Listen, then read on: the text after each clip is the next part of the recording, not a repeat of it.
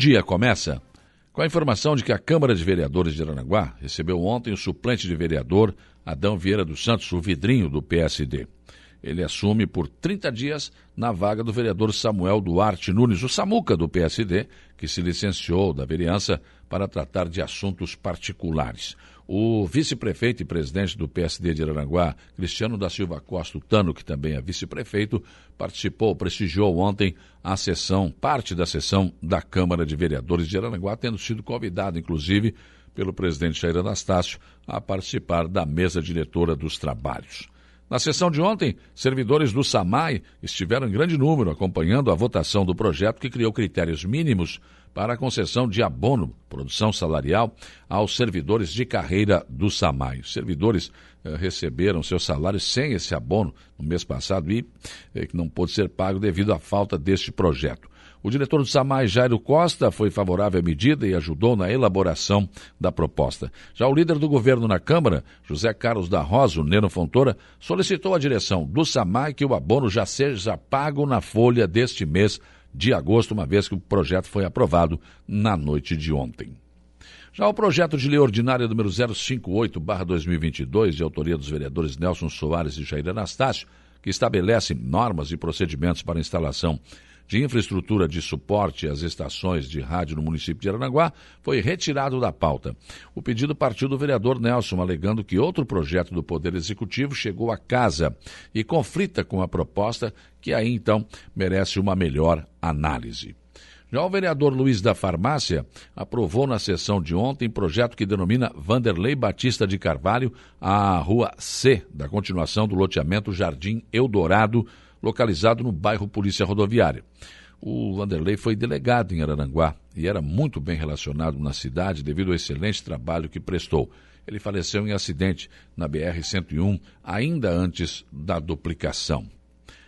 Mais um passo foi dado no sentido de instalar a quarta vara da Justiça em Araranguá. Segundo o vereador Nelson Soares informou na sessão de ontem, ontem mesmo, aconteceu uma reunião em Florianópolis da OAB com a Promotoria de Santa Catarina, que já examinou e aprovou a instalação da sexta Promotoria de Justiça em Arananguá, que é mais um passo para a instalação da quarta vara civil, que é uma luta de muitos anos da ACIVA, que chamou todas as demais entidades representativas da sociedade para apoiar esse pedido. Claro que durante a pandemia, devido à não realização de reuniões presenciais, enfim, situação complicada, esse assunto ficou em stand-by. Mas agora foi retomado com força. Recentemente houve uma reunião em Florianópolis e ontem saiu esta informação, a boa informação da instalação, aprovação da instalação da sexta promotoria, que antecede então a instalação da quarta vara. Prefeito César César disse ontem aqui no programa que ainda não definiu se reforma o terminal urbano onde está, na Avenida Padre Antônio Luiz Dias, ou muda de lugar. Mas a julgar pelo que disse o prefeito, a tendência é que ele mude de lugar. Disse que foi o atual terminal né, foi instalado no centro de uma avenida, que ficou com as duas passagens laterais muito apertadas, sem as devidas condições para atender a demanda do transporte coletivo urbano da cidade. O prefeito disse que está em estudo a possibilidade de levar o terminal para a Praça Ercílio Luz. O terminal seria coberto e seria implantado num dos lados da avenida na Avenida Coronel João Fernandes, ao lado da praça, próximo da, da Casa da Cultura, claro, pelo lado da praça. Mas mesmo assim, deixaria fluir o trânsito no local nos dois sentidos. O prefeito argumenta que com a reforma da praça, ela passará a ter toda a infraestrutura necessária, como banheiros, lanchonetes, restaurantes, o que daria um suporte aos usuários do transporte coletivo urbano da cidade. Lembrou também que, a, a, finalmente, depois de 12 anos atuando em situação precária, ou seja, sem contrato no município, a empresa Viação Cidade venceu a licitação do transporte coletivo que foi feita recentemente e agora deverá fazer novos investimentos também na área do transporte coletivo em Araranguá. Melhorias são esperadas, pelo menos.